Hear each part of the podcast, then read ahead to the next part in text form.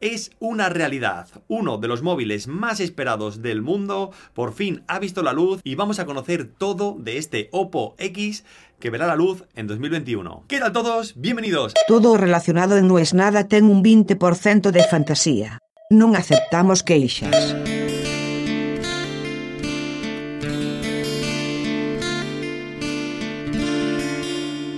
Sucidilo.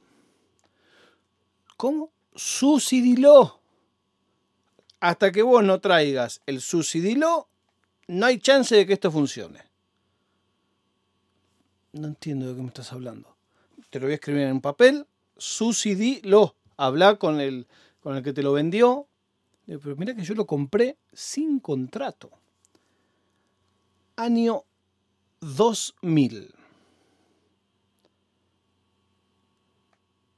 En un viaje en Nueva York, veo un teléfono que a mí me volvió loco. Era el Kyocera 6035.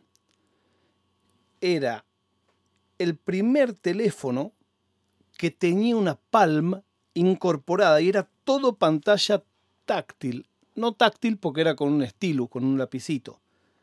Pero era todo pantalla. Te estoy hablando, obviamente, mucho antes del iPhone. Tenía una tapita que hacía que cuando lo cerrás te quede un display del tamaño más o menos normal, pero cuando lo abrías era todo pantalla. Por supuesto, monocromática. Competía con el Treo. El Treo era otro teléfono que también tenía Palm, pero que tenía una pantalla más pequeña y tenía teclado. Para mí el tema de que fuera todo pantalla era un deal breaker. Lo soñé muchísimo tiempo. Pero en Estados Unidos en ese entonces era muy complicado comprar teléfonos sin contrato. Y en mi cabeza, el único modo de traer un teléfono y que funcionara en Argentina en ese entonces era comprarlo en una casa de electrónicos. Es más, en la declaración de aduana de esa época, había un apartado, creo que a veces te toca todavía ese papel cuando viajas, había un apartado para telefonía celular. ¿Por qué? Porque cada teléfono celular tiene un número que se llama el email, que es un número de identificación único,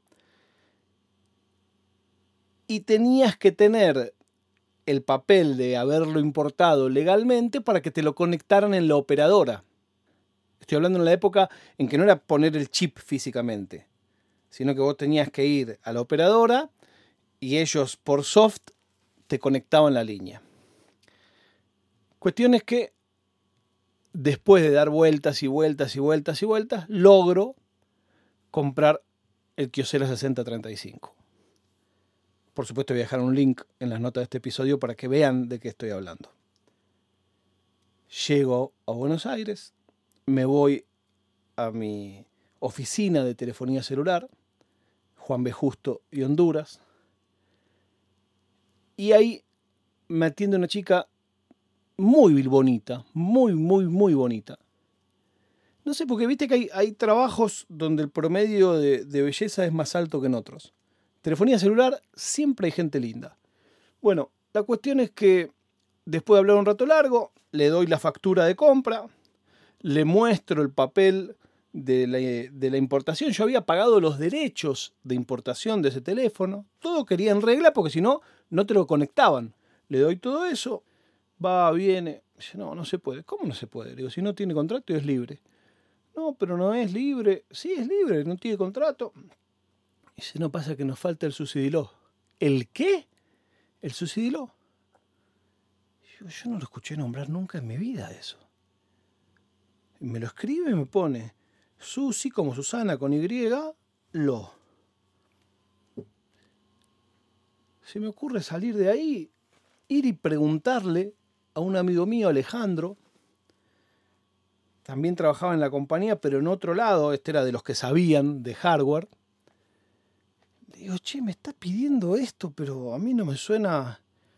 Me dice, a ver, mostrame se le muestro. En esa época tampoco, acordate, no se podía mandar fotos ni nada. Le deletreo lo que me dice y él se empieza a reír. Y se empieza a reír. Me dice, es el Subsidy Lock. es la traba de subsidio, subsidy lock. Bueno, el asunto es que yo no tenía el subsidy lock. Me habían estafado.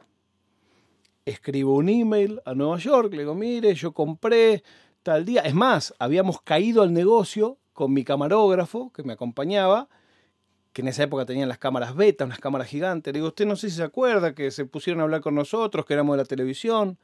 Le digo, necesito el número de Subsidy Lock. Claro, hoy yo entiendo cómo es toda esta historia. Alguien le tuvo que pagar a la compañía telefónica cuya línea tuvo ese teléfono alguna vez. O sea, simplemente el tipo no me había hecho un contrato, pero ese teléfono no era liberado. En mi cabeza, insisto, año 2000, si no tiene contrato es liberado. Los teléfonos los vendían las telefónicas o lo comprabas en un negocio. Y comprabas en un negocio, venía liberado, a menos que te dieran ahí mismo el contrato. No, no existía que te den un teléfono sin contrato y bloqueado. Bueno, por eso esto era en una casa electrónica de esa trampusa y no en una tienda de Bell South o de ATT o de T-Mobile. El tipo dice, no, no sé de qué me habla, no sé qué. Y claro, por supuesto, la chapa de la televisión, si vos sos medio cocorito, hoy no sé, pero en ese entonces funcionaba. Le digo, mire, esto es muy simple. Nosotros trabajamos con un canal de Estados Unidos, usted vio que teníamos la cámara ahí. Yo voy a estar la semana próxima en Nueva York. Iré directamente, haremos la denuncia correspondiente. Y es más, la gente de ABC seguramente lo contactará. Obviamente, la gente de ABC, el único ABC que conozco es el abecedario, ¿no? Y ahí el tipo dice, no, no, espere, espere, déjeme ver una cosa, no sé qué. Se tomó cuatro días y me mandó el código. Evidentemente lo pagó, lo compró. Con ese código fui, me atendió otra vez la chica. digo, tengo el número que necesitas.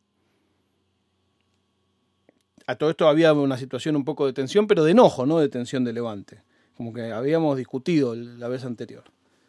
O sea, ella tenía razón, pero me estaba pidiendo mal lo que yo necesitaba. Pero tenía razón ella, me faltaba algo y yo no lo sabía.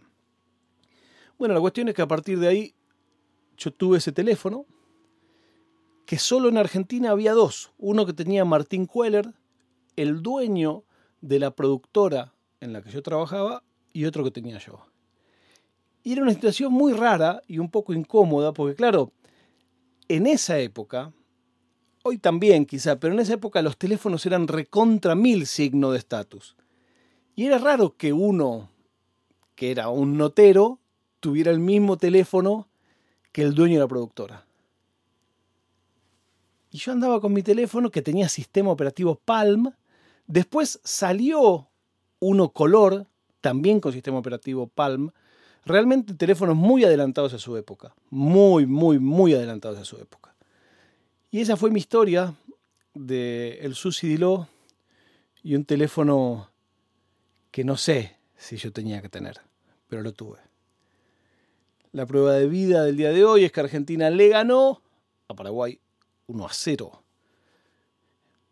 Tengo otra historia más con un teléfono, pero eso tiene que ver con firmwares, flasheos, briqueos y cámaras de profundidad. Pero eso lo hablaremos en otro momento cuando les diga una vez más, no es nada.